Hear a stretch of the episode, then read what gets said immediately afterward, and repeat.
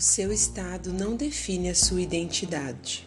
Pecado, fraqueza, culpa, falta, erro, falha, delito, desvio, ofensa, violação.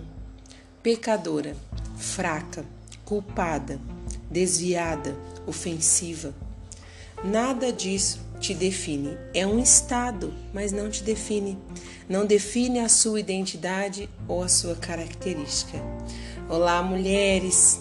Mais um dia nosso devocional, com esse tema Lugar de Refúgio. Eu sou a Juliana Elaro.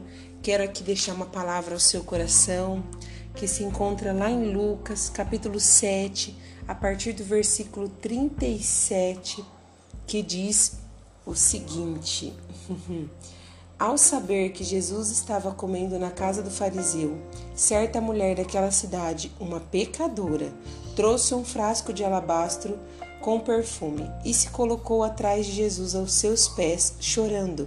Começou a molhar os pés com lágrimas, depois os enxugou com seus cabelos, beijou-os e os ungiu com perfume. A pecadora correu aos pés de Jesus ela chegou naquela casa, não disse nada em nenhum momento quem ela era, mas chamaram ela de pecadora. A palavra do Senhor apresenta ela como pecadora, baseado na opinião e na descrição das pessoas que estavam ali. Essa mulher, ela tinha um nome. Ela não podia se apresentar e em nenhum lugar dizendo eu sou uma pecadora. Se ela fosse preencher uma documentação em algum lugar dissessem quem é você, poder, não poderia se descrever eu sou uma pecadora. Esse era um estado que ela estava, em seu erro, em sua fraqueza. É muito comum nós sermos rotuladas. Quantas vezes nós somos rotuladas pelas opiniões alheias? Pessoas olham e nos rotulam. Outras vezes nós mesmos se rotulamos quando dizemos: "Ah, eu sou fraca, eu tenho fraquezas, eu sou medrosa, eu sou culpada", né? Isso são rótulos, é um estado, é um estado de erro, é um estado de fraqueza, é um estado de violação, talvez um estado de culpa, mas isso não define a nossa identidade. Quando ela fica sabendo que Jesus está em um jantar na casa dos fariseus, ela pega o que ela tem de mais valioso, um frasco de perfume de alabastro, chega por trás de Jesus e ali ela o adora, com beijos, lágrimas quebra o perfume em seus pés. Ela chegou por trás, pois ela era uma pecadora. E aquilo lhe causava vergonha, o seu estado, o pecado, lhe causava vergonha. Mas ela não deixou de, de estar ali. Apesar da vergonha, apesar de seu estado, apesar de saber o que as pessoas diriam ao seu respeito naquele momento, ao entrar naquela casa, ali ela estava. Jesus, ele sabia exatamente quem era ela, ele sabia o estado daquela mulher. E Jesus, ele não refutou aquela mulher, ele não refutou a sua presença, a sua adoração. Jesus, ele nunca vai nos lançar fora pelo nosso estado. Ele conhece as nossas limitações, ele conhece as nossas fraquezas, ele conhece os nossos erros, e ele mesmo disse: Vinde a mim, todos que estão cansados e sobrecarregados, e eu vos aliviarei. No lugar de refúgio, você vai realmente mesmo quando você erra. Você vai mesmo quando você falha, você vai mesmo quando você está com medo, você vai meio mesmo em meio às suas limitações, mas você não deixa de ir. O erro, a falha, o pecado, ele causa uma sobrecarga, ele causa um peso, ele nos deixa cansada, com dificuldade de prosseguir. É por isso que ele diz: Vinde a mim, aqueles que estão cansado, quem se encontra assim, sobrecarregado. Então, às vezes, nós deixamos de ir até Jesus porque, ah, eu sou uma pecadora, eu acabei de falhar, eu falho sempre, eu não posso ir, eu estou nesse estado que não te define, mas te causa fadiga, te causa sobrecarga, te causa, te causa um peso. Se você não ir para o lugar de refúgio, para ele retirar de você esse peso, para te aliviar, você vai estar tá sempre com peso, sempre com fardo ainda maior e maior e nunca vai conseguir romper. E é por isso que você tem dificuldade às vezes de prosseguir. Mas o que te afasta de estar aos pés de Jesus? Ah, são as opiniões das pessoas, elas sempre dizem o meu estado. Ah, sou eu mesma que sempre quando me olho no espelho lembro do meu estado. Mas isso não é a sua identidade, é um estado. Você não é assim. Você não precisa ficar assim. Esse peso de acusação, peso pelos erros, eles só serão aliviados quando você se encontrar com Jesus, quando você for para esse lugar de refúgio. E o que me chama muita atenção é que ela vai para esse lugar e não fala nada.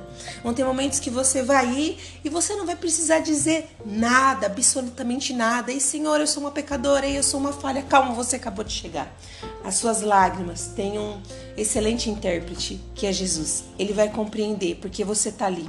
E quando você quiser verbalizar alguma coisa, você verbaliza, mas não se sinta nessa obrigação de ir para ali, para a presença de Jesus e precisar falar tudo. Eu não consigo falar, ok, mas você foi, ok, tá tudo certo. Eu só consigo chorar, ok, mas você foi.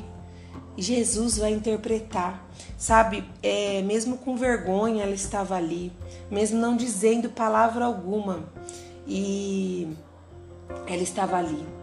Ela dizia em sua atitude, é, era claro o seu arrependimento, né? Ela não precisou pedir perdão, mas ela se demonstrou arrependida. E Jesus entendeu muito bem o recado, sabe? O gesto em lágrima, em adoração foi suficiente. Ela ela, ela chorou, ela se quebrantou. Às vezes nós imaginamos que as nossas lágrimas são desperdiçadas, nunca serão. A nossa oração, a nossa adoração nunca vai ser desperdiçada. É, Jesus ele interpreta tudo que a gente faz, pode ficar tranquila em relação a isso.